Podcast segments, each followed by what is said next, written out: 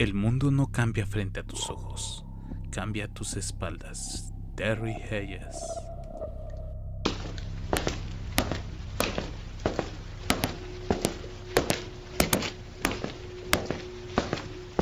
Fenómeno.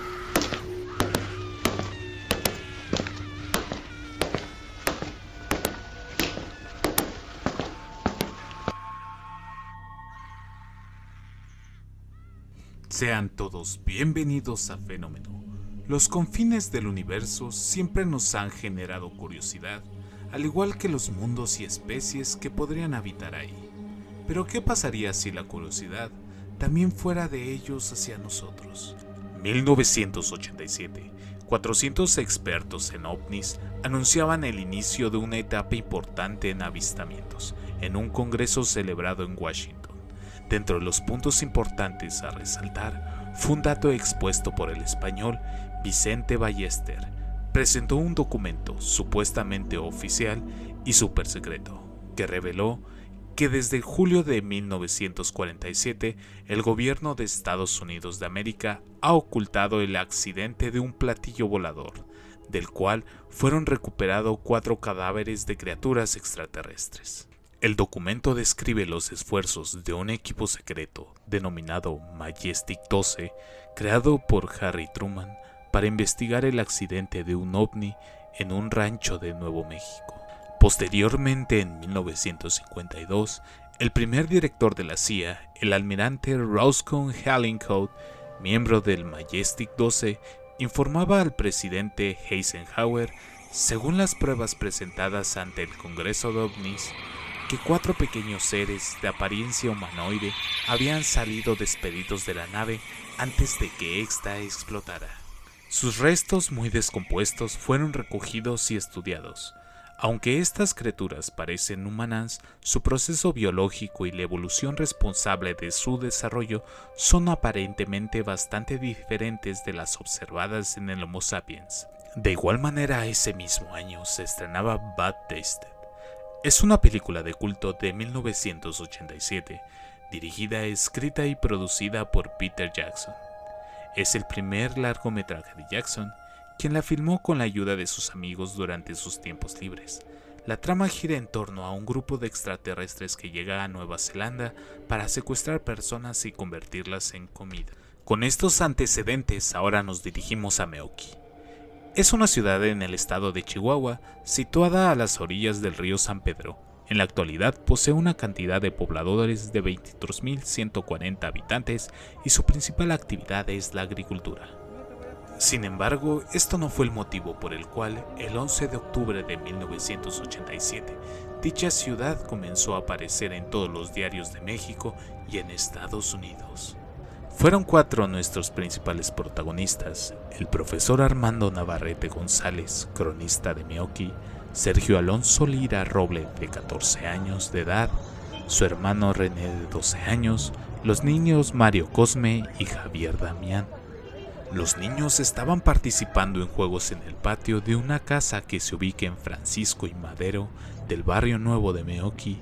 Ellos nos narran cómo una luz roja intensa comenzó a descender y los puso en un estado de adormecimiento, por lo que decidieron retirarse cada uno a sus hogares, ya que pensaron a sentir un cierto tipo de cansancio, que ellos consideraban normal debido a que estaban jugando desde las 2 de la tarde. A días posteriores se volvieron a reunir para jugar, y esa misma noche los niños nos narran que en una cueva cercana a la propiedad empezaron a escuchar un cierto tipo de murmullo que no se entendía y de la cueva salieron cinco monitos, como lo describieron los niños.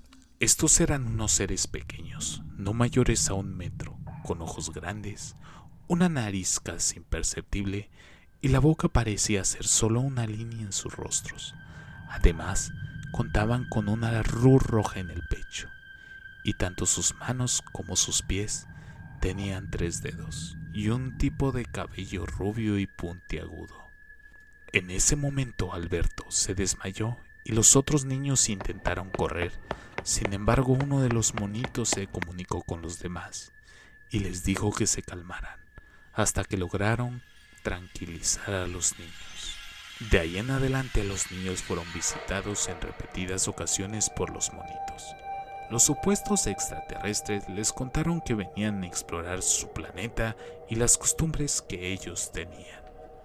Una más de las curiosidades que los niños nos describen es que los monitos no caminaban, más bien parecían levitar, además de tener la capacidad de aparecer y desaparecer a voluntad, y de opacar su piel al momento de recibir cualquier tipo de reflejo de la luz. Dentro de las curiosidades de estos monitos es que manejaban nombres comunes tales como Hugo, Pancho, Gaspar Edgar y Crispin, este último muerto por una exposición a cloro en una de sus expediciones. Pero el motivo por el cual dicho encuentro comenzó a tomarse conocido fue cuando en una reunión con los monitos, uno de los niños fue mordido por uno de ellos, y este niño empezó a tornarse de color morado. Empezó por el dedo y esta tonalidad comenzó a expandirse por todo su cuerpo. Esto generó que los niños asustados fueran a buscar ayuda, pero estos fueron reprendidos y el niño afectado por la mordida llevado al hospital. En el hospital nadie daba cabida de qué era lo que estaba sucediendo y cómo tratar lo que le estaba pasando. Entonces los médicos se dispusieron a simplemente a controlar la fiebre y esperar lo mejor de la situación. Y sí, el niño mejoró al día siguiente pero la duda de qué pasó se empezó a expandir por todo Meoki. Los habitantes comenzaron a notar un incremento anormal de tránsito. Entre lo más notable eran camionetas sin ningún tipo de placa o identificación en la cual tanto pasajero y acompañantes eran visitantes de los Estados Unidos, además de preguntas insistentes de dichos turistas preguntando dónde se tenía este tipo de avistamientos y en algunos casos comentaron actividades de vandalismo cerca de la zona. Uno de los casos más extraños es el que nos cuenta el señor José. Este señor habitaba a dos casas aproximadamente de donde se empezaron a tener los avistamientos. Él nos cuenta que una noche, relativamente tarde, empezaron a tocar por su puerta el cual, al asomarse por la ventana, notó que dos hombres de negro estaban tocando la puerta. Estos hombres venían con un sombrero negro, traje de vestir negro y una camisa blanca, además de tener una tez bastante blanca, ojos claros, una boca muy delgada, y lo que más recuerda el señor José es que al momento en que hablaba no notaba un acento como tal de una persona que aprendió a hablar español. Era, podríamos decirlo que sin ningún tipo de tono. Lo preocupante era que notaba que de su garganta sonaban como un tipo de ruido mecánico. Sí, una mezcla entre un parlante, ruido blanco y una persona que no emite ningún tipo de tono especial en su voz los medios, las preguntas, los visitantes. Este tipo de elementos llegaron a volverse de dominio público en Meoki y en los Estados Unidos. Y en ese momento los niños comenzaron a notar que los monitos empezaron a visitarlos cada vez menos.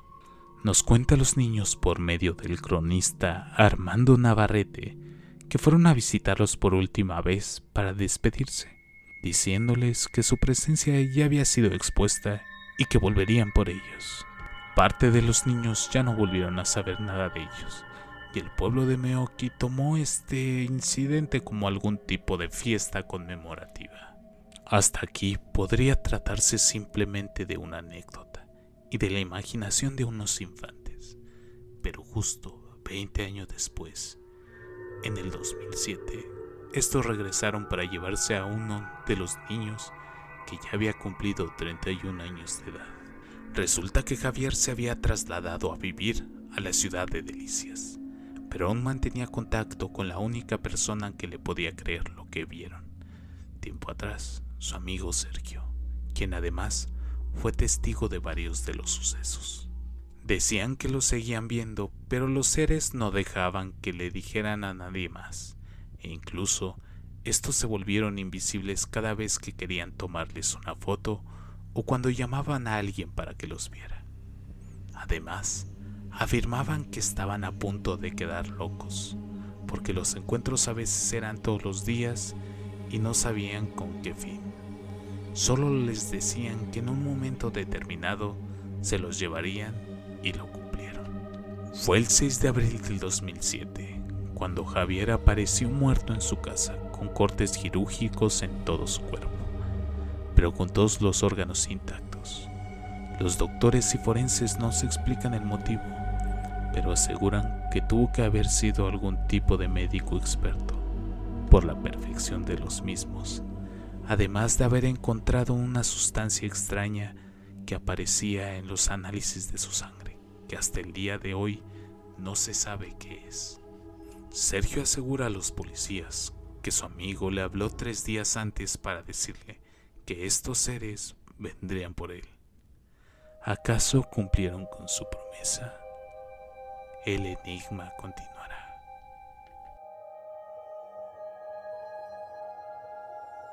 Antes de despedirme, quisiera pedir que nos sigan en nuestras redes sociales. Facebook como Fenómeno, Spotify como Fenómeno, en Instagram nos encuentran como el fenómeno.fm y en YouTube como fenómeno todo en mayúsculas. Por el momento me despido y nos vemos el siguiente jueves. Adiós.